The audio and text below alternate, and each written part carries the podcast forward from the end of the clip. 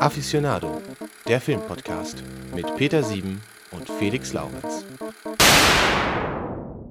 Hallo und herzlich willkommen zur äh, 17. Ausgabe unseres Aficionado Film Podcasts und bei mir ist wieder Peter Sieben. Peter, wir sind ja hier wahnsinnig schnell unterwegs mit der nächsten Folge, also für unsere Verhältnisse. Andere würden jetzt sagen, meine Güte, jetzt schon wieder zwei Monate nichts gemacht, aber wir äh, sind ja stolz darauf, jetzt nach zwei Monaten schon wieder eine Folge zu machen. Absolut. Wir sind deutlich schneller als, als sonst. Wir haben unsere Geschwindigkeit fast verzehnfacht, kann man sagen. Ne? Genau, aber wir waren ja auch so ein bisschen unter Druck, weil der Film, den wir uns ausgesucht haben, ähm, den kann man nur richtig gut dieses Jahr machen, denn äh, er spielt im Jahr 2022. Es ist eine Dystopie, wobei ich mich ehrlich gesagt frage, ist diese Welt, in der wir leben, ist sie vielleicht noch schlimmer als die Dystopie? Ja. Äh, ich, ich, man, muss ja, man muss es ja in Frage stellen, fast, nicht wahr? Wir haben gerade die schlimmste Pandemie seit 100 Jahren hinter uns und jetzt den schlimmsten Krieg seit 80 Jahren sind wir mittendrin. Pandemie hinter uns haben, ne? das werden wir noch sehen, aber ähm, äh, da, da macht die Dystopie einem kaum noch Angst, oder? sagen wir den schlimmsten Krieg in Europa, da muss man ja auch ja. Seit, seit 80 Jahren. Ähm, ja, in der Tat. Also das ist, äh, ist einfach ein, ein, völlig krasses Jahr. Und ja, insofern muss man, wie du gerade gesagt hast, mit dem Begriff Dystopie aufpassen. Sagen wir mal so, der Film zeigt eine, eine andere Dystopie, die auch hätte sein können. Ähm, genau, also es ist ein Film von 1973, spielt im Jahr 2022, also in der damals relativ ja, weit entfernten Zukunft über 50 Jahre. Und äh, vielleicht äh, willst du mal sagen, äh, worin die Dystopie besteht in diesem Film. Ja, die äh, Dystopie besteht darin, dass die Welt völlig überbevölkert ist. Angesiedelt ist das alles in, oder wir sehen im Film äh, New York City, da wohnen 40 äh, Millionen Menschen. wir haben eine große Schere zwischen Arm und Reich. Die Reichen wohnen in luxuriösen Apartments, in irgendwelchen Wohntürmen und die Armen vegetieren so vor sich hin in der Stadt, äh, schlafen in Treppenhäusern auf, auf den Treppen, mhm. äh, die so übervölkert sind, dass Menschen, die einfach eine Treppe hochgehen wollen, über, über schlafende Leiber hinwegsteigen müssen. Ähm, ich wollte noch eine Sache äh, anmerken, bevor wir jetzt äh, zu tief in die Welt einsteigen. Und zwar ähm, fand ich den, die Einführung des Films oder wie diese Welt eingeführt wurde, fand ich sehr schön gemacht in diesem Fall. Das wird dazu wäre ich noch gekommen. Dazu wärst du noch gekommen. Da komm, lass uns jetzt drüber reden, wo wir schon dabei sind. Ja, ja, du hast es ja schon angesprochen. Es gibt halt ähm, im, im, Vorspann äh, Bilder, die so eine Entwicklung zeigen, sage ich mal, von so einer Agrargesellschaft über die industrielle Revolution hin zur damaligen Moderne, zur damaligen Zeit, die, ne, in den 70ern, und die eben zeigt, wie, wie der Mensch so nach und nach Raubbau an der Welt betreibt. Genau, und ich fand das halt eine total gelungene Idee, das so ohne Worte zu machen. Ne? Also man kann ja sonst eine Dystopie einführen, die man sagen würde, keine Ahnung, hätte man ja sagen können, im Jahr 1985, äh, keine Ahnung, ist das letzte, die letzte lebende Kuh gestorben oder sowas, die, äh, die, äh, keine Ahnung. Die letzte lebende Kuh ist gestorben. Die letzte lebende Kuh gestorben, ja. Danach gab es nur noch tote Kühe, die gestorben sind. Ich weiß nicht, ob das der Gegenschluss ist. Auf jeden Fall hätte man auch sagen können und keine Ahnung, die, äh, die Nahrungsmittelversorgung steht vor dem Zusammenbruch und so weiter und so fort. Und ich finde, da ist das ähm, erzählerisch, erzählerisch sehr schön gemacht, so nach dem Motto, ne, ähm, nicht erzählen, sondern zeigen. Und das finde ich hat gut funktioniert, dass man ähm, auch ein Gefühl dafür bekommt, dass da viel schiefgelaufen ist. Und dass es aber eben nicht eine große Katastrophe war, wie vielleicht in mancher andere Dystopie, sondern dass es einfach immer weiter gelaufen ist. So letztlich, ne, was ja auch ähm, Umweltaktivisten äh, kritisieren, dass wir immer weiter Raubbau an der Erde betreiben. Und da ist es halt auf die Spitze getrieben worden in dieser Dystopie. Ja, und es wird auch ähm, in, dieser, in diesem Vorspann, in diesen Bildern im Grunde genommen sehr undramatisch gezeigt. Ne? Genau. Also wird, wie, wie, du schon sagtest, es wird nicht kommentiert, man sieht einfach nur die Bilder, man sieht aber jetzt nicht irgendwie eine Atombombenexplosion oder genau. so. Genau. Sondern man sieht einfach, ähm, ich weiß es gar nicht mehr, jetzt gerade habe ich es nicht so im Kopf, aber man sieht zum Beispiel irgendwelche Ölbohrtürme oder ja. so, irgendwelche mhm. Maschinen, die, die irgendwas produzieren.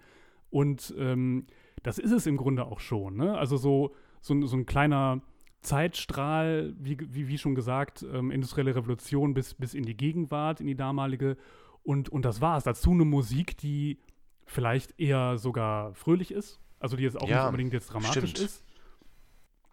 Und ähm, ja, so, so ein bisschen, weiß ich nicht, ähm, die, die, die einfach zeigt, wie der, die, die moderne ja, kapitalistische Gesellschaft auch zu der Zeit funktioniert hat. Ne? Also mhm. einfach immer produzieren, immer produzieren, konsumieren.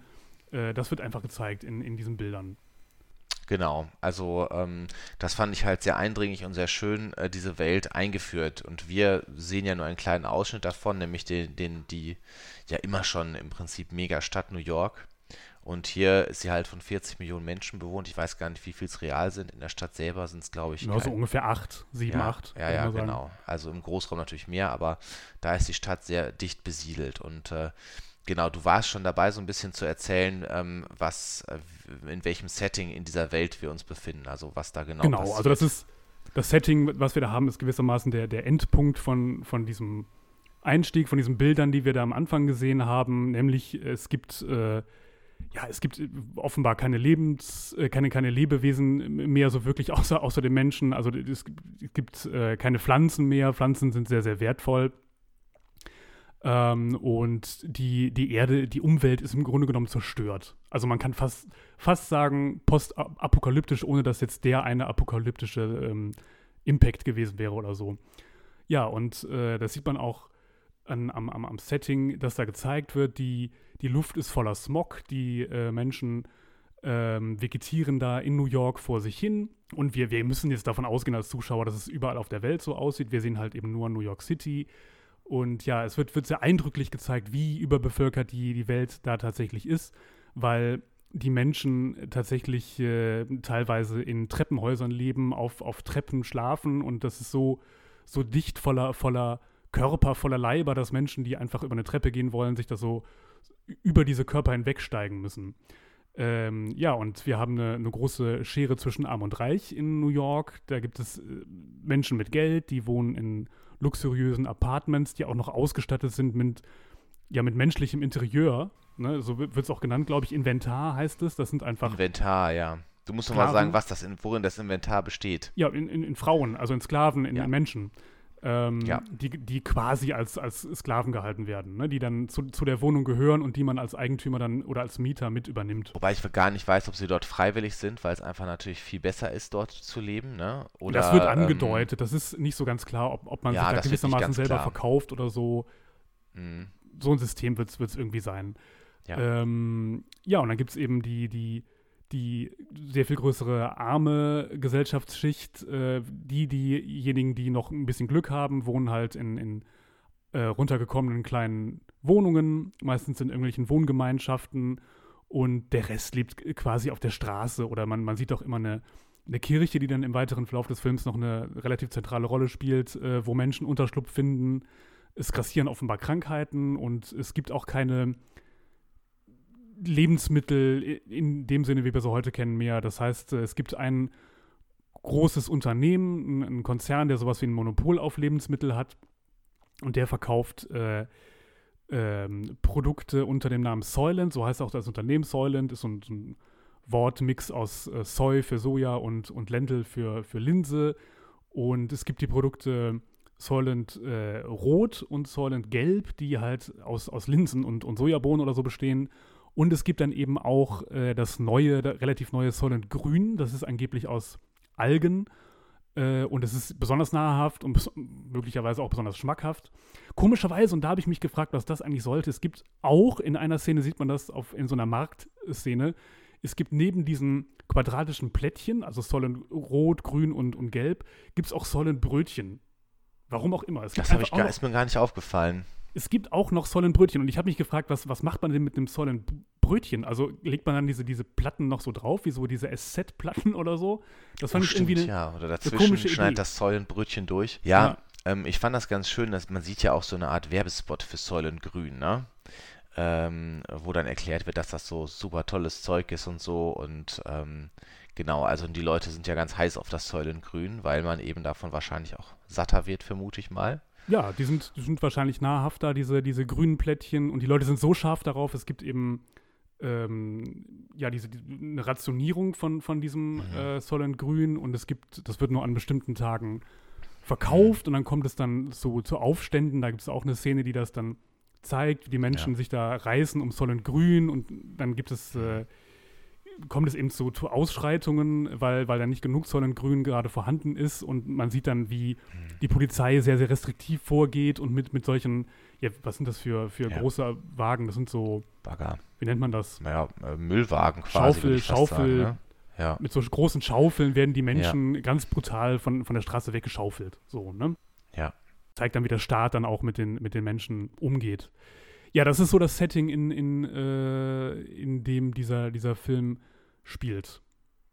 Ja, genau. Und wir begleiten ja quasi oder wir äh, sehen die Welt ja mehr oder weniger durch die, durch die Augen des Hauptcharakters Thorn. Und äh, der wird gespielt von Charlton Heston und ist Polizist.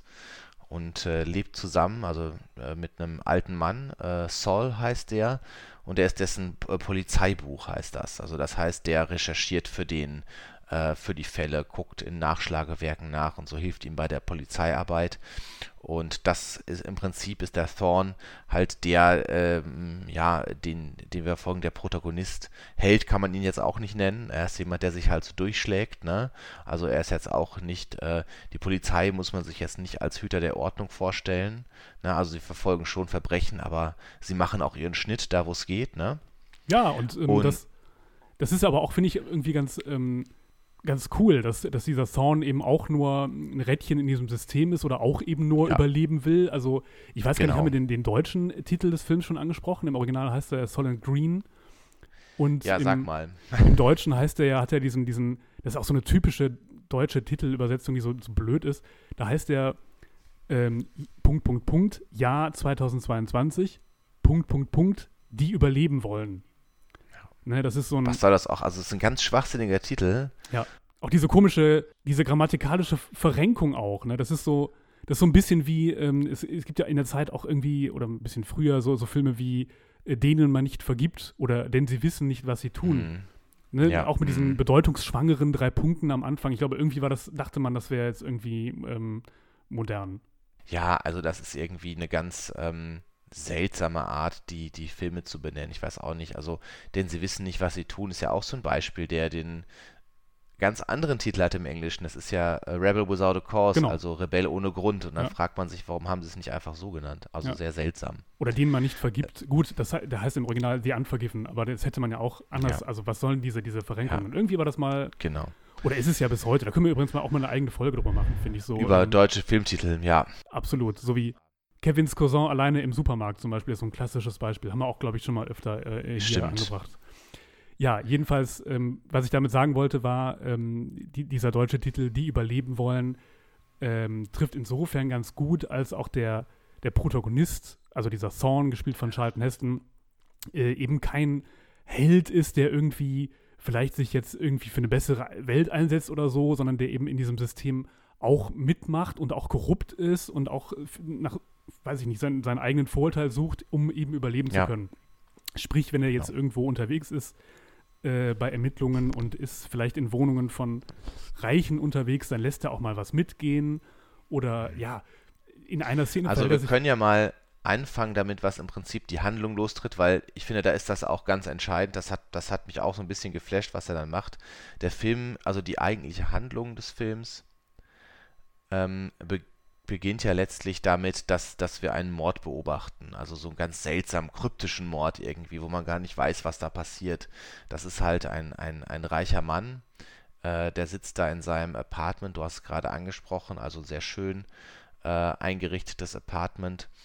Und dann sieht man, äh, wie da jemand sich Zugang zu diesem Apartment erschafft. Also an den Sicherheitsvorkehrungen vorbei äh, kommt und auf einmal die Wohnung betritt und dann da steht mit einem Brecheisen, glaube ich. Ne? Mhm. Und die führen so eine ganz seltsame Unterhaltung, wo dann der reiche Mann sagt, ja, ist es denn jetzt schon soweit? Ne? Und dann, ja, jetzt ist es soweit, es muss ja so sein. Und dann äh, sagt er, ja, ja, es muss so sein. Ähm, und dann sagt der Mörder sowas wie, ja, aber es ist ja auch äh, gerecht. Dann sagt er, nein, gerecht ist es nicht. Und dann, also er wehrt sich gar nicht gegen diesen Mord, er fügt sich dem halt komplett, ahnt auch, dass das kommt oder ist nicht davon überrascht, dass, dass da jemand kommt und geschickt wird, um ihn zu töten. Ne? Ja, ist ein, ein Auftragsmörder offensichtlich. Man sieht es auch in, der- in der Ja. Szene davor, wie er halt irgendwie bezahlt wird oder so. Und Ja. diese, diese Mordwaffe auch erstmal bekommt, also diesen, dieses Brecheisen. Der ist auch Ja. ungewöhnlich brutal, dieser Mord, ne? Also der, der schlägt dann mit diesem Brecheisen auf den ein und bleibt dann auch noch so stecken. Also man, man sieht, wie er dann quasi dieses Brecheisen aus dem Körper wieder rauszieht, ohne dass man den Körper sieht. Aber es ist, ist eben dann, genau, dieser, dieser sehr brutale Mord. Ja, also Simonson heißt der Mann und ähm, Charlton Heston, also Thorne, wird dann quasi, hat Schicht und bekommt diesen Mord einfach, soll den aufklären. Was ja auch durchaus Aufgabe der Polizei ist, trotz der Korruption, die da vorherrscht. Und ähm, er fährt dann dorthin, sieht sich diesen Tatort an und äh, was du gerade andeutetest, was mich, mich dabei am meisten äh, beeindruckt hat, war, wie ungeniert und unwidersprochen von allen Leuten dabei sind, er wirklich alles ausräumt, was äh, ne, äh, jetzt beweglich ist und von Wert ist. Also der, äh, der nimmt da das Gemüse mit, was da sehr wertvoll ist und ähm, ganz besonders wertvoll ist, äh, das hatte das Inventar, also die Frau von Freundin von ihm, wie auch immer man das nennen will, äh, besorgt ein Stück Fleisch, was wirklich großen, selbst Shirl, für Reiche. Shirl heißt sie im Film. Die Frau. Ja, genau. Genau. Ähm, dass äh, dieses Stück Fleisch besorgt hat, Rindfleisch, was selbst für Reiche eine, eine absolute Seltenheit ist. Und er räumt das einfach alles ganz ungeniert total leer. Und das, finde ich, setzt auch das Setting für diesen Film ganz toll. Ne? Also man weiß dadurch direkt, wer ist dieser Thorn und wie funktioniert diese Welt, weiß man auch dadurch, dass ja keiner widerspricht, ne? dass alle das einfach so hinnehmen, dass er da alles leer räumt. Absolut. Ja, und er verhält sich auch einfach ähm, nicht besonders gentlemanhaft oder so. Also er ist einfach kein Held. Das sieht man in der, in der späteren Szene, wo er dann sich auch diese, diese Frau einfach so gewissermaßen aneignet. Also auch wie ein, wie ja. ein Stück Fleisch oder so, ne? Ja, genau. Muss also man ja sagen. Also er, es gibt dann diese, diese, wo sie dann im, im, Schlafzimmer sind und es ist dann klar, mhm. okay, er möchte das offenbar Sex mit ja. der Frau haben und dann, und dann mhm. macht sie das. Aber das ist ja das Interessante, das ist für beide so selbstverständlich und normal. Es ist ja auch nicht so, dass sie sich irgendwie zieren würde oder sowas oder jetzt auch nur irgendwie andeuten würde, dass sie das nicht will. Sie macht das halt irgendwie einfach, so wie so ein Inventar halt, ne? Aber das, das ähm, wie gesagt, charakterisiert einfach ihn auch, damit man sofort merkt, ja. ähm, er ist auch einfach ein am Ende des Tages auch ein, ein mhm. korrupter Typ, der da irgendwie, ähm, ja. Wie ich schon sagte, seinen sein, sein Vorteil sucht und, und mhm. äh, ja. Genau, aber andererseits ist er schon Polizist und geht schon sehr gewissenhaft dem Job nach, diesen Mord aufzuklären und hat auch direkt äh, einen Verdächtigen, den er verdächtigt, äh, quasi diesen Simonson, so heißt der, äh, der Ermordete, äh, ausgeliefert zu haben, und zwar dessen Leibwächter. Den hat er direkt im Verdacht, weil er da nicht anwesend war, als ähm, der Auftragsmörder da hereinkam und das ähm, macht ihn direkt äh, stutzig, ne? Das macht ihn stutzig. Ja, vielleicht kann man die, man muss ja auch jetzt schon sagen, dass der, der Film ist ja so ein Spoiler-Klassiker. Also das ist ja, mhm. das ist ja so wie The Sixth Sense oder so, ist einfach der, einer der Spoiler-Klassiker. Also es ist wirklich ein großer Plot-Twist. Ähm, also im Prinzip, ähm, ja, besteht der Film dann daraus, dass der Thorn diesen Mord aufklärt und dabei ähm, einer Verschwörung auf die Schliche kommt oder einer grausamen Wahrheit, genau. die so grausam ist, dass der Simonson hat es herausgefunden und wollte und konnte offenbar auch nicht mehr damit leben. Genau, das, das Witzige ist, dass der, ähm, dass einige Figuren das schon relativ früh rausfinden, wie zum Beispiel der Mitbewohner, dieses Polizeibuch, also dieser, dieser, ja. ähm, naja, dieser Rechercheur gewissermaßen, der, der ja. Saul, mhm. der Mitbewohner von, von dem ähm, Polizisten, ähm, der findet schon relativ früh raus, worum es eigentlich geht. Und, und es gibt auch so eine Szene, in der ein, ein, ein, ein äh, Priester befragt wird, der dem, dem mhm. Simonson die letzte Beichte abgenommen hat, der auch weiß, worum es geht, was das große, schreckliche Geheimnis ist. Aber der Film dreht es halt immer so, dass wir es als Zuschauer nicht, nicht hören. Ja. Wir wissen es nicht. Genau, wir erfahren es dann erst, als Zorn es erfährt, und ähm, aber das, das bewahren wir uns für später auf. Ähm, denn genau, also er geht diesen Ermittlungen da sehr gewissenhaft nach und tatsächlich mm, ist dieser Verdacht gegen den Leibwächter auch nicht falsch. Ne? Also stellt sich heraus, dass der durchaus ähm, schon länger ähm, ja, viel Geld kassiert. Er hat eine sehr, sehr recht schicke Wohnung, auch ein schickes Inventar, also eine Frau da und die auch da, ich glaube, Marmelade genießt Erdbeeren, oder sowas. Auch Erdbeermarmelade, ja. Erdbeermarmelade, was auch sehr, sehr selten ist und ähm, der äh, scheint damit drin zu stecken in dieser Verschwörung oder das Werkzeug zu sein von diesen reichen Leuten. Also der Simonson war auch dann, ich glaube, im Aufsichtsrat von Soylent, von der Firma. Und ähm, genau, und dieser Verschwörung kommt er halt auf die Schliche. Und äh, im Zuge dessen lernen wir halt auch diese Welt kennen. Ne? Also wir sehen auch das Polizeirevier, wo er arbeitet. Und das ist halt auch, ja, sehr arm oder so eingerichtet, ne? Und, ja, auch äh, schon die Kleidung, ne? Die Kleidung der Polizisten, das ist ja, äh, die haben so eine Art von Uniform, aber es ist, es ist halt nur so ein schäbiges Hemd Mhm. und so ein komisches Halstuch und so eine, so ein Cappy, so ein Mützchen. Also es ist ja, Genau. offenbar ist da noch nicht mal mehr genug Ressource äh, da, um, Mhm. um irgendwie Polizisten mit, mit einer Uniform auszustatten. Das zeigt der Film Mhm. ja dann eben auch. Ja, und man ähm, lernt halt auch mehr über die Welt, ne? Also überall hängen ja, das ist ja hereinmontiert, diese grünen Luft, Giftschwaden in der Mhm. Luft. Also es wird auch wirklich viel dafür getan, teilweise auch sehr plakativ, zu sagen, dass diese Welt eigentlich nicht mehr gut bewohnbar ist, dass es wirklich halt dem Ende entgegengeht, ne? Wobei, ähm, ich finde, dass das ja schon immer sehr im Kleinen gezeigt wird. Also wir sehen jetzt zum Beispiel nie, was man heute, wenn das jetzt irgendwie ein Blockbuster wäre im, im, im Ja. modernen Kino, würde man ja die ganze Welt mal oder zumindest die Stadt Mhm. von oben sehen und, und diese riesigen Wolkenkratzer Mhm. sehen, irgendwie sowas. Ja. Und das zeigt der Mhm. Film nie. Das heißt, also für mich wirkt das manchmal eher wie so äh, Theaterkulissen. Also das, das ist Mhm. alles, alles sehr klein. Es gibt relativ wenige Sets, die gezeigt werden. Und Ja. äh, auch die Stadt, man sieht mal eine Gasse, meistens immer dieselbe Gasse oder das Treppenhaus, Mhm. wo Thorn über diese Menschenkörper steigen muss, die da auf, auf der Treppe schlafen, Ja. Äh, um in seine Wohnung zu kommen. Und mehr sieht man nicht. Das ist, ähm, fand ich jetzt irgendwie ungewöhnlich. Also ich habe den Film mehrfach schon gesehen und es ist mir jetzt nochmal besonders aufgefallen, dass für einen Science-Fiction-Film man relativ wenig von, von dieser Welt eigentlich sieht. Was aber auch Ja. insofern ganz gut ist, weil die Welt ja auch Mhm. so, so klein geworden ist. Also das ist ja auch eigentlich ganz eindrücklich, weil ähm, wahrscheinlich, also die, die Menschen sehen ja selber auch nichts mehr von der Welt. Das stimmt. Ja, ja, und ähm, im Kleinen äh, erfährt man dann, wie schlecht es um die Welt steht. Ne? Also es gibt so eine Szene mit dem Gouverneur Santini, äh, der auch einer der Mitverschwörer ist an dem Mord und äh, das, die spielt in so einem Zelt, in so einem ja, Gewächshaus, muss man sagen. Und da wird erklärt, dass dort der letzte Baum von New York steht, ne? Ja. Äh, in diesem Gewächshaus. Und das ist auch, finde ich, eine ganz schöne Szene halt, das zu zeigen. Und eine Szene, ähm, ich habe den Film das letzte Mal sehr lange her, also ich habe den äh, das erste Mal gesehen, das weiß ich noch, wie das so früher war, bin ich zufällig darüber gestolpert. Ich glaube, er lief damals bei Dreisat. Mhm.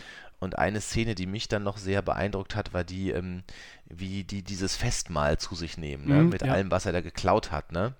Ähm, also dann äh, kocht der Sol äh, aus dem Gemüse und dem Fleisch und so ein, ein Essen äh, und die machen sich dann darüber her und äh, es ist schon ganz gut gezeigt, wie sie das äh, genießen. Und der Sol ist halt so alt, dass er sich auch noch daran erinnern kann, dass es das alles gab. Ne? Fleisch und Gemüse für alle. Und er schwärmt immer so ein bisschen davon, von dieser alten Zeit und wie schön das war. Und der Thorn sagt immer, ja komm du mit deinen alten Geschichten hier und ne, jetzt hör mal auf damit. Und ähm, aber genau, als sie dann dieses Essen essen, dann merkt der Thorn auch, okay, das ist dann doch was anderes als das Säulenzeug und so. Da muss ich ähm, noch zwei Dinge zu sagen zu dem, zu dem Mal, das wir da genießen. Warst du schon fertig mit deinen Anmerkungen? Ja, Und zwar, erstens fand ich es komisch, dass der, der Saul aus diesem unglaublich teuren Fleisch, das, Das sie haben. habe ich mir auch aufgeschrieben. Das habe ich auch gemerkt. Das habe ich damals schon gedacht. Ich weiß genau, was du sagen willst. Warum macht er daraus so ein komisches Chili aus diesem schönen Stück ja, Fleisch? genau. Es ist halt irgendwie so eine Art Schmortopf oder so. Ich mag Schmortopf, ne? Bin ich, ein großer, ich bin ein großer Freund von, von Schmortopf. Aber wenn ich doch so ein, so ein Stück Fleisch, was in dieser Welt Ja. so wertvoll ist wie nichts anderes eigentlich, dann brate ich das doch und lass das schön blutig und dann esse ich das. Das ist tatsächlich auch genau mein Gedanke gewesen. Auch beim ersten Mal gucken, beim zweiten Mal noch. Ich konnte es mir Und nicht er macht so ein erklären. Gulasch. So ein Gulasch, so ein verkochtes Gulasch. So ein verkochtes Chili ist das, ne? So richtig, richtig fies. Ne? Wo man sich fragt, das schmeckst du doch das Fleisch gar nicht mehr. Nee, komisch, ne? Das Nee. habe das also hab ich mich das hab ich mich auch gefragt. gefragt. Und äh, die Frage muss man sich ja in der Tat auch, wie, wie, wie blöd, überleg mal, vielleicht ist Saul auch einfach nur ein richtig schlechter Koch. Also überleg mal, dann, dann hast du dieses teuerste Stück Fleisch der Welt, aber den schlechtesten Koch der Welt auch. So. Die schlechteste Kombination eigentlich. Ja, das ist einfach eine ganz grausame Kombination Ja. aus der Hölle auch letztlich, Ja. ne? Aber dem, dem Thorn hat es ja trotzdem geschmeckt. Er war ja begeistert. Er hat sowas offenbar noch nie gegessen. Ja, ich wollte gerade sagen, ne, wenn, wenn man nichts kennt, dann ist das natürlich, ne, im Land, äh, im Land der Blinden ist der einäugige oder ein, einäugig essende König äh, immer noch. König, ne? So. Unter den ein, Einmündigen oder so. Der einarmige Bandit ist in Las Vegas der König des Glücksspiels. So ist, glaube ich, das Sprichwort. So. Ja, so ist, so geht es, auf jeden Fall. Ähm, Ja, da hattest genau. du noch eine zweite Anmerkung dazu der Szene. Ich habe da noch eine zweite gesagt. Anmerkung zu, das ist aber eher so, ein- so ein Funfact, den ich äh, ähm, gelesen habe. Und zwar ist es so, dass diese Szene eigentlich nicht im Skript stand. Die hat man, also die haben vor allen Dingen, also Charlton Heston und äh, der ähm, Schauspieler. Edward G. Robinson. Wie heißt der? Edward G. Robinson. Genau, genau. Ähm, die wollten diese Szene einfach gerne haben. Und das finde ich so Mhm. witzig, weil diese Szene besonders eindrücklich ist. Und mich hat die auch beeindruckt. Diese, die, das ist eigentlich eine, Mhm. eine fast zentrale Szene. Also nicht Mhm. zentrale Szene, aber es ist schon eine besonders prominente Szene irgendwie in diesem Film, wenn man den so guckt. Mhm. Ähm, und das fand ich schon ganz, ganz interessant, dass die eigentlich so gar nicht geplant war und dass man die mehr oder weniger später erst ähm, auf, auf Wunsch dieser beiden Schauspieler da eingebaut hat. Ach, interessant. Also für mich ist es die am zweit äh, einprägsamste Szene des Films. Also ich glaube, du weißt wahrscheinlich, Der was die Tod von einprägsamste Saul? ist. Ja, genau. Also ähm, genau, der Saul kommt dann ja diesem, dieser Verschwörung auf die Schliche, ne? Findet heraus, was da passiert und ähm, in dieser Welt ist es auch so, das haben wir noch nicht gesagt, dass auch alten Menschen so ein bisschen dargelegt wird, dass sie jetzt auch mal sterben könnten, weil sie Ressourcen verbrauchen, ne? Und die werden, und ich weiß gar nicht mehr, wie das heißt, Im Deutschen heißt es oder sowas, ne? eingeschläfert, im Original heißt es äh, Going Home, glaube ich. Ja, das finde Ja. ich, das finde ich viel passender. Ähm, und ähm, genau, das ist dann halt, nachdem er, äh, nachdem er diese Wahrheit herausgefunden hat. Ähm, ähm, sollen wir schon darüber reden oder sollen wir noch über den, über darüber reden, wie der Charlton Heston den Fall Die, ja, aufklärt? die Frage, die wir uns jetzt stellen müssen, ist ja, wenn wir das erzählen, spoilern wir ja. Machen wir das? Ja. Ähm, äh, ja, wir spoilern gleich auf jeden Fall. Also das ist, wir werden, da sagen wir aber noch kurz Ähm, vorher wobei, Ich Bescheid. glaube, das ist ja in der Popkultur so verankert. Äh, Die meisten Leute kennen, selbst wenn sie den Film nicht kennen, kennen sie den Satz. Ne? ja, genau. Also, aber wir sagen es jetzt noch nicht. Ist es noch nicht so weit. Wir sind ja noch nicht so Ähm, weit, finde ich. Ja, obwohl jetzt sind wir schon bei dem, bei dem, bei dem bei Genau, der also- Todesszene, die sehr dramatisch ist, dann lass uns doch das eben noch zu Ende erzählen. Die Todesszene, genau. Also, ähm, genau, also ähm, es ist halt so eine so, so spezielle Einrichtungen halt sogar zum, zum Eingeschläfert werden von diesen alten Menschen. Und der Sol, nachdem er diese Wahrheit erfährt, möchte er auch nicht mehr leben und äh, denkt sich, okay, ich ähm, gehe da jetzt hin und ist auch sehr schön, alles sehr hell, im Gegensatz zu der ganzen restlichen Welt. Und kühl. Und kühl, das muss man auch noch sagen. Die Welt ist nämlich sehr, sehr warm. Es Genau, ist, er sagt auch genau, genau. ah, eine Klimaanlage, ja. Genau, weil die Erderwärmung und so, ne? Ähm, und genau, es ist dort sehr kühl, sehr sauber auch, im Gegensatz zur restlichen Welt sehr aufgeräumt. Und ähm, genau, und diese Todesszene besteht halt darin, dass äh, man sich in diesen Raum legt dafür, also auf so ein schön, schönes Bett oder so, könnte man fast sagen, und dann bekommt halt die, die Sterbemittel, ne? Ein Beruhigungsmittel und eins, was den Tod einleitet und so. Und der Charlton Heston hat das halt mitbekommen, also der, der, der Thorn, dass der Sol halt diesen, ja, Selbstmord, muss man sagen, begehen will, ne? Und rennt noch dahin und als Polizist wird er natürlich auch vorgelassen und ähm, will dann äh, ja diesen Suizid beenden. Steht auch schon an der Kammer, wo das stattfindet, guckt herein und überlegt es sich dann aber doch anders. Denn es werden Bilder von der alten Welt gezeigt, diesem Saul. Ne? Also auf so einer riesigen Videoleinwand sieht man halt Bilder von der Natur, von, von Gras, von Rehen oder sowas, ne? Äh, von, von, von blauem Himmel, von Wasser.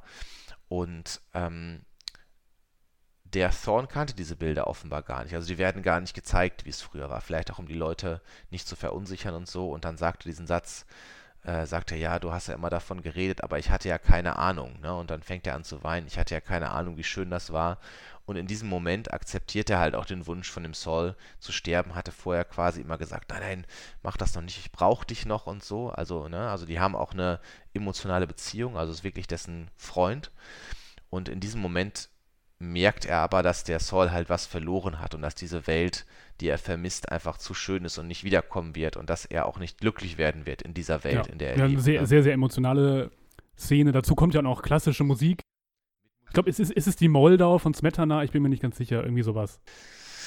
Da bin ich jetzt ehrlich gesagt überfragt. Jedenfalls, das weiß ich ähm, nicht. Ähm, Ja, wie du schon, wie, ja, wie wir schon festgestellt haben, Genau. eine sehr, sehr emotionale Szene dieser, Ja. ja, man weiß nicht, wie nennt man das denn? Ist das eine Art von, von Sterbehilfe eigentlich, ne, die da gezeigt wird? Ja, Sterbehilfe, genau, das, so muss man das sagen, ne? Ähm, genau, also wirklich sehr, sehr emotionale Szene, sehr, sehr gut gemacht auch. Und genau, bei den Ermittlungen der Thorn macht halt weiter, obwohl die Widerstände ja immer größer werden. Ne? Sein Lieutenant bei der Polizei sagt schon, na komm, lass mal davon. Und weil er schon Besuch bekommen hat von mächtigen Leuten, die ihm gesagt haben, du lass das mal und so, ne? Und der Gouverneur setzt sich dagegen ein, die Ermittlungen fortzusetzen. Also da merkt man auch als Zuschauer, da ist was ganz Großes, dem er auf die Schliche kommt, ne? Und letztlich gibt es auch einen Mordversuch auf ihn, also als er da bei der Riot Control eingesetzt wird ähm, äh, als man die Befürchtung hat, okay, da kommen gleich Aufstände bei der Essensausgabe, ne? Da wird er da herangerückt und da wird auch tatsächlich auf ihn geschossen. Also es wird auch ein Mordanschlag auf ihn verübt, um halt seine Ermittlungen zu unterbinden. Genau. Ja, und ähm, ja, man kann ja jetzt, also die Wahrheit. Genau, und jetzt kann man sagen, und er kommt letztlich dem Ganzen auf die Schliche, indem er halt, er hat offenbar selber auch schon eine Vermutung. Ja, hat er eine Vermutung. Ja, warum sollte er sonst, also er kommt ja auf die Geschichte, indem er halt äh, den, dem Körper von dem nee, Saul weil, weil, weil, weil Saul folgt, der gestorben sagt. ist, ne? Ah, es ja, ist, gut, stimmt, so, du hast recht. Also, um das kurz anzureißen, es meinte ich ja eben, dass der, dass der Film dem Zuschauer das wirklich bis fast zum Schluss nicht, nicht sagt. Also, die Figuren wissen es schon, aber der Zuschauer mhm. weiß es noch nicht. Und dieser Saul hat es rausgefunden, indem er mit zwei äh, großen Büchern, Ozean, äh, wie heißt das, Ozean, nee, sag mal, ozeanografische Ozeanographie oder sowas. Berichte aus dem Jahr 2010 oder was weiß ich, äh, zu, zu anderen Rechercheuren gegangen ist, die das dann irgendwie ausgewertet haben. Mhm. Und ähm, ja, und, ja. und im, im Moment des Sterbens erzählt Saul dem Thorn eben die Wahrheit, also die, die, die grausame Wahrheit, äh, ohne dass es ja. der Zuschauer hört. Die sprechen über ein mhm. Telefon. Weil er die Kopfhörer aufsetzen muss, weil die Sprechanlage ja kaputt ist. Das ist ja ein, ein schöner Kniff, den der Film macht an der Stelle. Die Gegensprechanlage ist kaputt, die Lautsprecher funktionieren nicht und deshalb muss der Zorn ja. die Kopfhörer aufsetzen und das, und das sorgt dafür, dass der Zuschauer es an der Stelle nicht mitbekommt, der Zorn aber schon. Und er folgt dem Körper dann letztlich, um zu beweisen, ne, heraus diese, diese, diese ja, These also jetzt hast du es ja schon angedeutet, man muss es, also jetzt kann man einmal kurz sagen, Achtung, Achtung, ja. Achtung. Jetzt kann man es natürlich sagen, also äh, jeder Zuschauer, der das dann sieht an der Stelle, bekommt ja mit, was passiert. Ne? Also die Körper werden abtransportiert ähm, von den toten alten Menschen und werden dann in einer Fabrik, also er versteckt sich auf einem dieser Lastwagen, folgt äh, in diese Fabrik und dort sieht er dann, dass die Körper äh, ja in einer Fabrik genau. zu Soylent Green verarbeitet werden. Also im Prinzip die Nährstoffe aus den menschlichen Körpern zu Soylent Green verarbeitet werden und dann kommt dann der berühmte Satz, den er am Soylent Ende sagt. Grün ist Menschenfleisch. Soylent Grün ist Menschenfleisch, ja. Oder im Englischen, glaube ich, Soylent Green is People. Ich weiß nicht, Soylent Green is People ist, finde ich, irgendwie semantisch anders als Soylent Green ist, oder Soylent Grün ist Menschenfleisch. Da finde ich aber den, das Deutsche besser. Also irgendwie Menschenfleisch, klar, ja. Soylent Green sind Menschen, ich finde, find, das ist ein Unterschied. Ne? Also Menschenfleisch ist dann so ein bisschen, bisschen die reißerische Variante, mhm. kann man sagen, wo einem das nochmal ähm, noch mhm. eindrücklicher vor Augen geführt wird. Also das Wort Menschenfleisch ist ja so ein Tabuwort. Menschenfleisch. Das ist ja, das ist ja ein, ein Wort, was einen sofort mhm. aufschrecken lässt. Aber ja. Solent Green ist, ist People, wie du schon sagtest, ist einfach irgendwie mhm. subtiler und dadurch fast noch schrecklicher und zeigt auch nochmal stärker, ja. worum es denn eigentlich geht. Also dass in dieser, in dieser Gesellschaft, wo der Mensch äh, die ganze Zeit jahrhundertelang Raubbau an der Natur betrieben hat, am Ende frisst der Mensch sich selber auf. Ja. People eats people, so. Ja, genau, denn was der Saul herausgefunden hat mit diesen ozeanografischen Berichten ist, es gibt nichts mehr im Meer, was man fischen kann. Ne? Also die Algen gibt es nicht mehr, es gibt keine Algen mehr, es ist alles tot, auch im Meer. Und das ist halt, dadurch deckt ihr halt diese Lüge auf und damit bleibt klar, ne, hier, das sind Menschen, das ist das Einzige, was wir noch haben, was wir essen können, genau. uns selber, ne? Ja, damit ist die, die Handlung erzählt. Ja, also es kommt dann noch zu einem Endkampf zwischen Saul und äh, Sorn und dem Leibwächter äh, von äh, dem äh, Simonson, der ihn, den Simonson quasi ins Messer geliefert hat in dieser Kirche.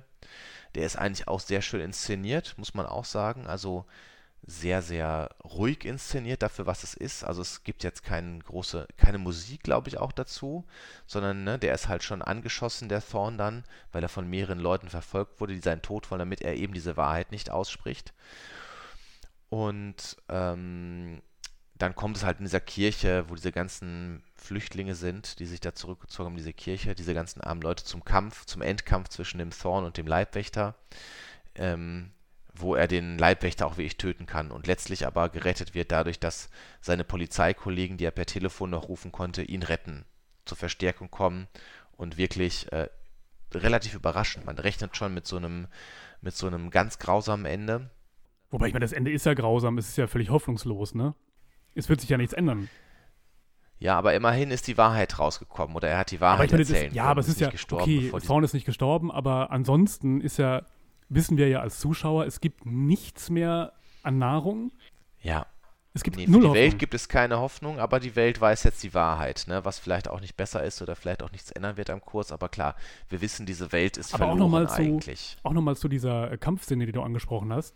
Ähm, was man da ja auch nochmal Mhm. sehen kann, ist, dass die, die Menschen, also diese Flüchtlinge oder was auch immer, die sich da in dieser Kirche zurückgezogen haben, dass die ja völlig Mhm. ähm, hilflos ausgeliefert sind den Dingen, die da passieren. Also die sind ja keine handelnden Elemente oder so. Die, während da diese Schießerei passiert, äh, Nee. können die nur irgendwie schreien und von links nach rechts äh, ähm, äh, sich retten oder so. Und dem Zorn hilft halt auch keiner. Also es greift auch niemand ein. Das sind halt, die, die sind da einfach nur so. Die sind, stehen da wie paralysiert und, ne, genau, ducken sich einfach nur weg. Ja, genau, das. Ja, und das ist im Prinzip die Handlung des Films. Ähm, also mir hat er eigentlich wirklich gut gefallen, auch jetzt beim Wiedergucken, ähm, weil ich finde, er hat natürlich irgendwie was Zeitgemäßes, ne? Also diese Umweltkatastrophe, vorhergesagt in Anführungsstrichen. Ganz witzig fand ich, dass äh, in dieser Szene mit diesen Unruhen auch die Leute wie im echten Jahr 2022 viele Leute Mundschutz tragen, ne? Also aus, an, aus anderen Gründen natürlich, aber das hat ne, ein bisschen was Prophetisches, das fand ich eigentlich ganz witzig. Und ähm, ich fand, dass diese Welt da eigentlich gut gezeigt ist. Und ich fand auch schön, äh, dass wir jetzt nicht ganz viel drumherum erfahren über die politischen Verhältnisse oder so, sondern einfach nur dieser kleine komprimierte Bereich. Und auch, dass diese Welt so unaufgeregt eingeführt wurde am Anfang, ne? Ohne den, es gab nicht den großen Knall oder so, ne? Ähm, die große Katastrophe, sondern einfach, ähm, man hat immer weiter die Welt zugrunde gerichtet. Im Film, also ähm, wird ja auch nie, da gibt es ja keine dra dramatischen Ereignisse, die wir sehen, außer natürlich diese, diese Aufstandsszene, wo die Leute mit diesen Schaufel Ja. äh, LKWs da Mhm. einfach brutal von der Straße wegge weggefegt werden. Äh, ansonsten Ja. sehen wir einfach so einen Alltag, wo die Menschen wirklich einfach nur so existieren. Die gehen auf diesen Markt, holen sich ihr Säulenbrötchen und äh, ihr, ihrer, ihr, ihr benutztes Plastikbesteck oder so, kaufen das da ein. Und ansonsten ähm, schlafen die auf irgendwelchen Treppen und äh, ja, es gibt da nicht, nicht irgendwelche übertriebenen, brutalen Szenen, die jetzt irgendwie äh, die, diese Welt überspitzt zeigen oder so, sondern es ist einfach ein Alltag, der passiert und wir, wir folgen einfach relativ unaufgeregt dem, dem Protagonisten. Ich denke gerade, äh, muss ich jetzt mal ein bisschen meinen Urteil über den deutschen Titel mal so ein bisschen revidieren, weil in gewisser Hinsicht ist der auch ziemlich smart sogar. Ach, von, von völlig beschissen zu ziemlich smart, das ist ja interessant. Ja, also äh, irgendwie, er ist, er sehr, sehr, also sperrig, eigentlich, er ist kein guter Filmtitel, aber die Idee dahinter zu sagen, die überleben wollen, ist schon irgendwie smart, weil letztlich ist ja die Frage, will man in dieser Welt noch leben oder überleben oder nicht, ne? Ähm, also insofern finde ich das eigentlich einen ganz spannenden Aspekt, wenn man das sieht, will man in dieser Welt überhaupt noch leben? Will man dort überleben? Ne? Wofür? Weil du ja gerade gesagt hast, diese, diese Hoffnungslosigkeit und alles, die dahinter steckt, ne? Aber ist das nicht, ähm, also erstens ist es ja so, dass, dass man halt immer irgendwie vielleicht sowas wie einen Überlebenswillen hat, selbst in so einer, so einer völlig äh, abgefuckten Welt. Was mich daran so ein bisschen stört, ist, dass, ähm, dass dieser Titel ja so tut, als hätten äußere Ereignisse dazu geführt, dass die Welt jetzt schlecht ist und dann gibt es, äh, oder, oder so heruntergekommen ist. Und dann Mhm. gibt es eben Menschen, die darin überleben wollen. So. Mhm. Aber was, was, was das ja, weiß ich nicht, der Film zeigt ja eben auch, dass, wie ich eben schon sagte, der, der Mensch durch diesen ständigen Raubbau am Ende sich, sich selber auffrisst. So Ja. wortwörtlich. Mhm. Und Ja. da finde ich den Titel wieder dran vorbei. Dann lieber so einen neutralen Titel wie im Original Solent Green. Mhm. Ähm, denn, weiß ich nicht, Solent Green ist ja alles. Der, der, der Mensch ist selber Solent Green und isst sich auf und produziert dadurch wieder neues Solent Green. Also es ist ja Ja. ja. Ich weiß Ja, nicht, also wie gesagt, ich- dieses, die überleben wollen, das klingt so, so plakativ, dramatisch, so nach so einer anderen Postapokalypse, finde ich. Ja, aber ich fand es äh, eigentlich gar nicht, also in der Überlegung oder so, oder auch dem Zuschauer diese Überlegung äh, liefern, ne, fand ich eigentlich gar nicht schlecht, jetzt im Nachhinein. Aber ich finde, es ist kein Film, der, äh, kein Titel, der sich einprägt oder sowas. Ne? Nicht umsonst, äh, als wir darüber gesprochen haben, äh, ne, no, noch einen Film zu besprechen, haben wir auch nicht besprochen, gesagt, Mensch, lass mal Jahr 22, 22 die überleben wollen machen. ne? Also insofern einprägsam ist der Titel überhaupt nicht. Und äh, das ist halt auch seine große Schwäche, ne? Ja, ich glaube, ich glaube, dass was bei diesen deutschen Verleihen da eine Rolle spielt. Ich glaube nicht, dass man sich groß Gedanken darüber gemacht hat, wie, ja, wie sinnstiftend dieser Titel ist, sondern ist das auch wahr. Genau, es ist einfach irgendwie ja. so eine, so eine äh, Mode gewesen, ja. diese, diese mhm. komischen grammatikalischen Verrenkungen zu machen und so, die, dem Ganzen mhm. sowas Bedeutungsschwangeres noch obendrauf zu setzen, so als wenn der Film mhm. an sich nicht schon reichen würde. Was ich übrigens ganz interessant finde, ist, der Film beruht ja auf einem Buch. Ich weiß nicht, ob du das gelesen hast. Ja, ich, Das ich, Buch heißt mhm. New York 1999. Aber in diesem Buch ist irgendwie alles ganz anders. Ne? Also und der große Plot-Twist, ähm, dass, äh, dass Soylent Green ähm, Menschenfleisch ist, das kommt in dem Buch einfach nicht vor. Diesen Kannibalismus gibt es einfach nicht. Ne? Also es gibt diese Welt, in äh, der halt die wegen Umweltkatastrophen zusammengebrochen ist. Ähm, aber ähm, äh, diese ganze Geschichte mit dem Kannibalismus gibt es ja nicht, ne? Ja, im, übrigens im, im Englischen äh, heißt das Buch Make Room, Make Room. Ich habe das nicht gelesen, ich weiß jetzt nicht, worum es geht, aber ich kann mir schon vorstellen, dass, das, dass es tatsächlich auch eben vor allen Dingen um diese Überbevölkerung geht, ne? Und diesen Mangel an, an Platz oder so, vielleicht. Mhm. Äh, ja. Aber das ist schon ja. interessant, genau, dass, dass, dass dieser, dieser große Twist halt im Buch eigentlich überhaupt keine Rolle spielt. Ja. Weil ich habe mich nämlich auch mehrfach ähm, gefragt oder dachte immer mal, als ich den Film jetzt nochmal gesehen habe, Mensch, das wäre doch mal ein Film für, für so ein Remake. Das, das ist doch Wahnsinn. Mm. Ich konnte mir richtig vorstellen, wie, wie man das heute machen würde und wie, ja. wie cool der auch nochmal sein könnte. Mm. Aber dann habe ich mir auch die Frage gestellt, macht das Sinn? Also würde man das, würde man nochmal einen Film machen mit so einem, mit genau diesem Twist oder, oder ist das Das stimmt, Quatsch? das kann man eigentlich nicht wiederholen, ne? Das geht ne? eigentlich nicht. Das wäre irgendwie. Wobei irgendwie andererseits blöd. hat man den Planet der Affen ja auch nochmal neu gedreht mit Mark Wahlberg dann.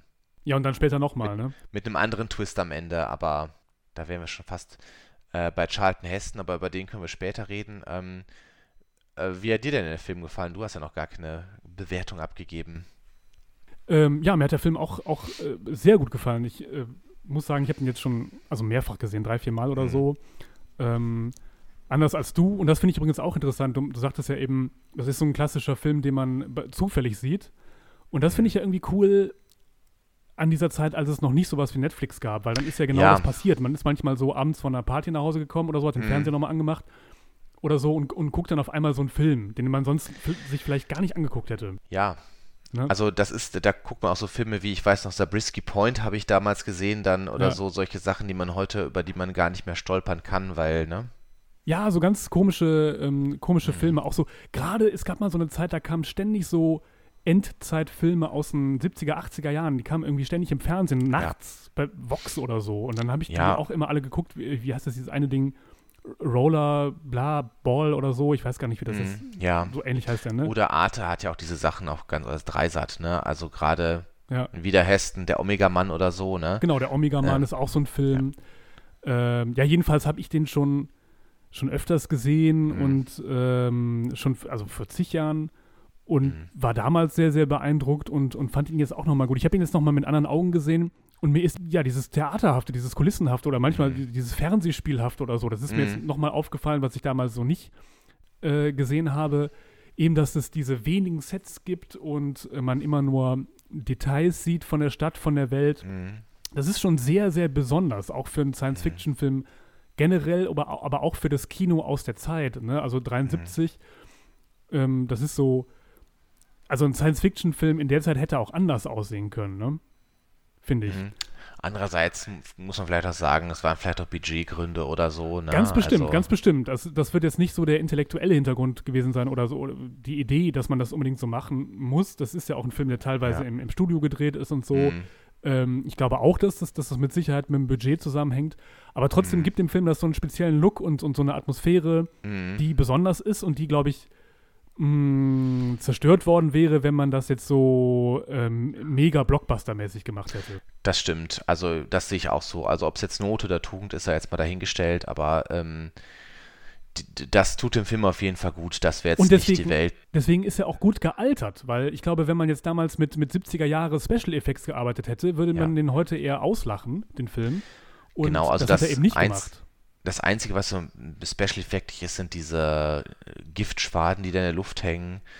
Oder ähm, diese Szene mit den, äh, mit diesen Lastern, die da mit den riesigen Baggern, äh, Schaufelbaggern da die Leute wegkippen, ne? Ja. Wo ich mich auch Ja. gefragt habe, okay, ob das wirklich funktioniert, sei jetzt mal dahingestellt, aber Ja, ja, klar. gut. Das ist so ein bisschen. Ähm, aber ähm, das ist so ein bisschen comichaft. Aber im Prinzip hast du recht, der Film ist sehr, sehr gut gealtert.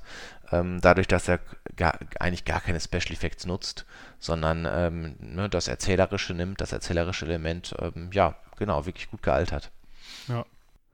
Ähm, ja gut, diese, diese, was, was mir jetzt natürlich aufgefallen ist, ist diese, dieses Frauenbild, das da transportiert Ja. wird, ähm, was einerseits ein bisschen zu der, vielleicht ein bisschen zu der Zeit passt, in der der Film entstanden ist, aber vor allen Dingen auch irgendwie diese, diese Zeit ähm, widerspiegelt, die da gezeigt wird, also diese Welt nochmal besonders widerspiegelt, die da gezeigt wird. Also diese Sache, wir haben es ja eben angesprochen mit dem Inventar, was letztlich eben Frauen sind, die, die zu irgendwelchen Wohnungen gehören als so eine Art Sklavin.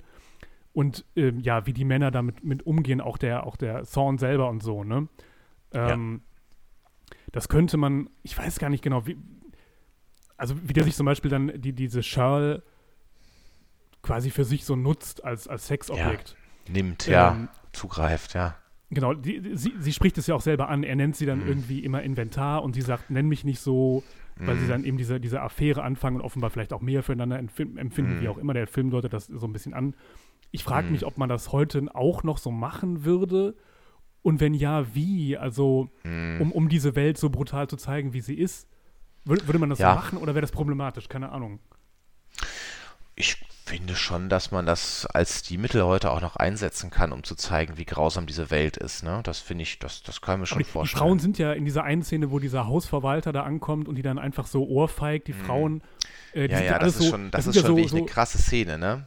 Ja, und das sind aber eben alles so, so völlig hilflose Ja. Requisiten irgendwie. Und das ist Mhm. schon, schon eine Sache, die man, glaube ich, heute vielleicht anders lösen Nee, so, würde. also diese Szene glaube ich so auch vielleicht nicht mehr. Da würden sie sich vielleicht mehr wehren oder sowas. ja. Aber gut, andererseits kann man sagen, vielleicht wissen sie auch, was ihnen blüht, wenn sie sich wehren würden, ne? Äh, sicherlich Schlimmeres als ein paar Schläge von so einem äh, kleinen Kerl, ne? Ähm, insofern in der Ebene dieser Welt durchaus nachvollziehbar, wie sie sich verhalten, ne? Ja, klar, in der Ebene, ja, keine Ahnung. Jedenfalls ist das so ein Punkt, Mhm. der, der glaube ich, heute auffällt, wenn man den Film ähm, Mhm. äh, sieht. Ja. Ähm, nee, ansonsten, wie gesagt, mir, hat der Film sehr gut gefallen, der hat mich damals schon, schon immer sehr beeindruckt. Auch, ähm, ja, das, das Schlimme ist halt wirklich, also das ist ein Film, der macht jetzt keine gute Laune, das muss man ihm auch sagen. Er ist ja bis zum Schluss, das haben wir gesagt, komplett hoffnungslos. Also es gibt, kei- es gibt kein gutes Ende. Die, die, man, man erfährt die Wahrheit ähm, und äh, die, die Welt ist verloren. So, das ist ja quasi das, das, das Ende des Films. Und ich glaube, dass in der Zeit, also 73, ne, das ist die 70er so als, als Geburtsjahrzehnt dieser ganzen Umweltbewegung, 73 erste Ölkrise auch. Ich weiß nicht, ob, ob Und Noch auch, vor Erscheinen des ähm, Films glaube ich, danach? kurz vorher ist ähm, der berühmte Essay, war es ein Essay, das Buch Die Grenzen des Wachstums erschienen, also der Bericht Richtig. des Club Mhm. of Rome, ne, wo er im Ja. Prinzip Anfang der 70er diese Umweltthematik oder diese Endlichkeit der Ressourcen äh, zum ersten Mal wirklich groß debattiert wird. Ne? Ja, genau. Also insofern, damals passte der halt perfekt in die Zeit und das Ja. Schlimme ist, dass er jetzt auch perfekt in die Zeit passt, im Grunde genommen. Also auch diese, diese Erderwärmung, die da ja schon voraus ähm, äh, gesagt wird im Film. Also wir sehen, wie die Leute äh, immer, immer schwitzen in New York. Es ist Mhm. super heiß, irgendwie immer Ja. 40 Grad oder so und ähm, Mhm. es gibt keinen Winter mehr, gibt ja auch, auch äh, ne, in, in diesem Stimmt. einen Gespräch zwischen Sh Shirl und Thorn, äh, wo sie sagt, äh, ja, ich mache die Klimaanlage an, dann ist es so, so kalt wie früher im Winter und das kennen die Leute einfach gar Mhm. nicht mehr. Ja, genau. Und das ist natürlich auch ein bisschen erschütternd, weil, weil ja, das, das wird dann eben so ein bisschen schon vorausgeahnt. Genau, also insofern, da war er ein bisschen prophetisch. Ne, auch wenn es ein bisschen länger dauert, den Planeten zu zerstören, als man in dieser Dystopie dachte. Ähm, aber ja, also wirklich insgesamt ein Film, wo man sagen kann, guckt euch den an, äh, das lohnt sich. Ja, wobei wir natürlich jetzt genau gerade 22 an, in, in so einem Jahr leben, wo plötzlich diese, diese Sachen passieren. Also wie letztens jetzt Mhm. äh, das, das Hochwasser, dieses Verheerende, also, ne?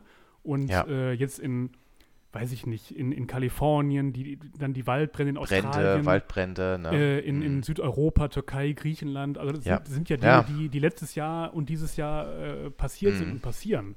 Und dann haben Ja. wir jetzt auch noch diesen, diesen irren äh, Krieg, äh, den, Ja. den Putin da angezettelt hat und so. Das sind alles solche Mhm. Sachen, die dieses Jahr 2022 wirklich so, wir haben es am Anfang schon gesagt. Man, man vergisst ja irgendwie, was die letzten zwei Jahre los war, also was alles Schlimmes passiert ist. Ich meine, denk dran, als wir im Januar 2020 dachten, boah, diese Buschbrände, diese Brände Ja. in Australien, ne?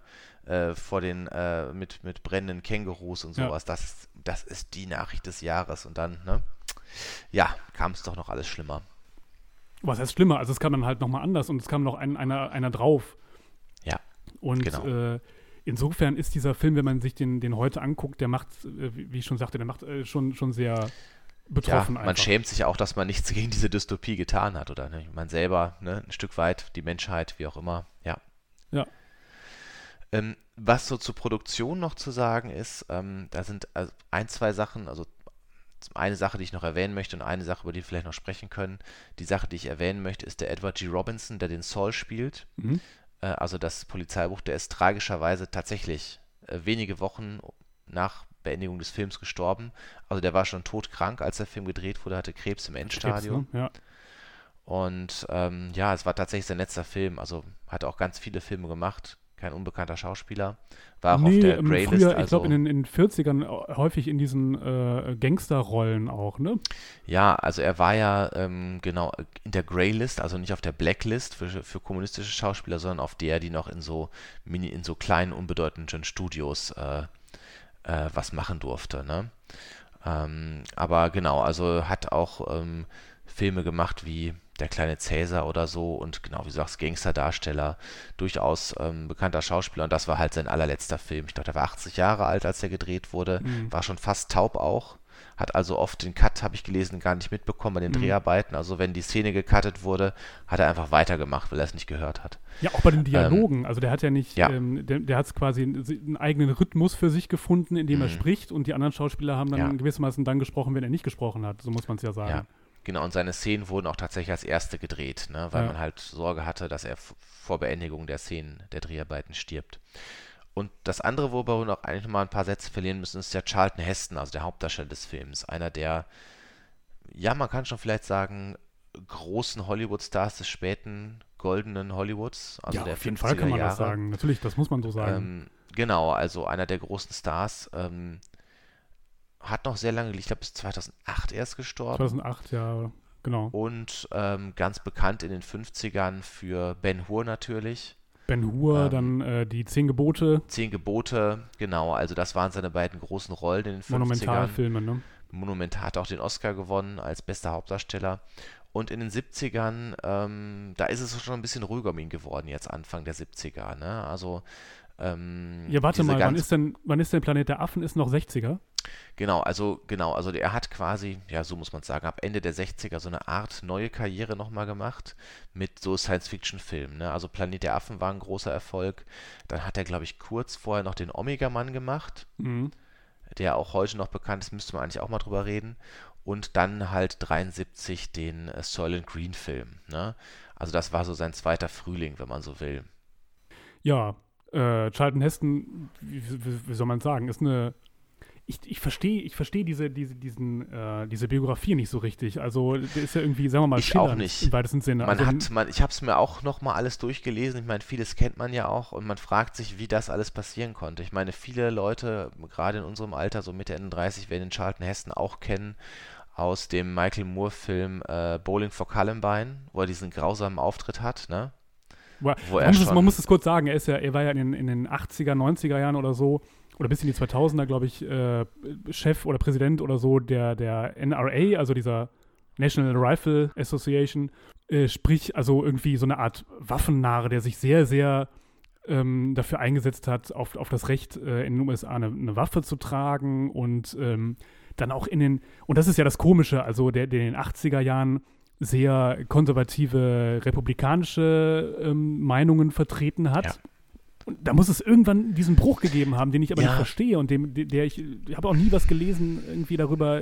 Wo er es selber erklärt hat, dass man es nachvollziehen kann. Genau, ne? weil er halt eben in den, in den 60er, 70er Jahren ganz im Gegenteil äh, Demokrat war und äh, auch in der, in der ähm, Bürgerrechtler war, in diesem, ja. diesem äh, äh, Marsch in Washington mit Martin Luther King zusammen äh, sich, sich für Gleichberechtigung eingesetzt hat ähm, und, und da eben sehr aktiv war, auch, auch in, in, ja. weiß ich nicht, sich für Umweltschutz eingesetzt hat. Also völlig. Ja, anders. also das ist total interessant. Also der war ja wirklich ähm, einer der führenden Leute dieser, äh, also Teilnehmer der Bürgerrechtsbewegung aus Hollywood, ne? Ja. Neben Leuten wie zum Beispiel einem Kirk Douglas oder so.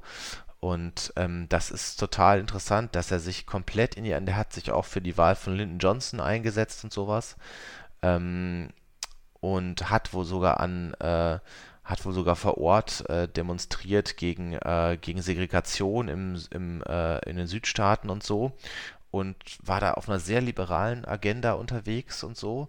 Und irgendwann in den 70ern ist es bei ihm so gedreht, ne, dass er auf einmal äh, Republikaner wurde und dann auch in den 80ern spätestens zu einem richtig konservativen Republikaner. Ne? Ja, also, also um, um da auch nochmal vielleicht, die, die, Schlammer, die, die, die, die Klammer schließt sich so, so merkwürdig. Also du hast ja, ne, mhm. wir haben gesagt, äh, in, den, in den 60er Jahren äh, eben, eben Teil, sehr prominenter Teil dieser, dieser ja. Bürgerrechtsbewegung, hat sich mhm. für Schwarze eingesetzt, mit, ja. wie gesagt, hat mit Martin Luther King zusammengearbeitet und dann mhm.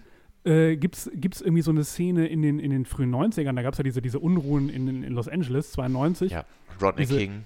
Genau, genau. Und ähm, da macht er in irgendeiner so Rede den, den Song Cop Killer von, von Ice-T für diese Unruhen verantwortlich, was ja völlig mhm. absurd ist. Mhm. Ne? Und äh, das finde ich so komisch, dass er da diese, diese diametral entgegengesetzte Position auf einmal einnimmt. Mhm. Ja, genau. Gerade bei diesem Thema. dann äh, in den 90ern dann auch, äh, ja, diese ganz übelst, ja, konservativ, erzkonservative äh, Begrifflichkeiten von der Political Correctness angegriffen hat ja. und solche Sachen. Und es kulminiert ja im Prinzip dann äh, 2001 in diesem Auftritt in Bowling for Columbine, ne? wo man natürlich auch Michael Moore gewisse Vorwürfe machen kann, aber er konfrontiert ähm, den Charlton Heston quasi bisschen überfallartig auch, mit dessen Engagement in der National, National Rifle Association. Also Hintergrund, wer nicht kennt, Bowling for Columbine, ähm, ist halt ein Film, der beschäftigt sich mit diesem Schulmassaker in Columbine, an der Columbine High School, was im Prinzip so das erste von diesen Schulmassakern war, die es ja auch später gab, Littleton und so weiter und so fort.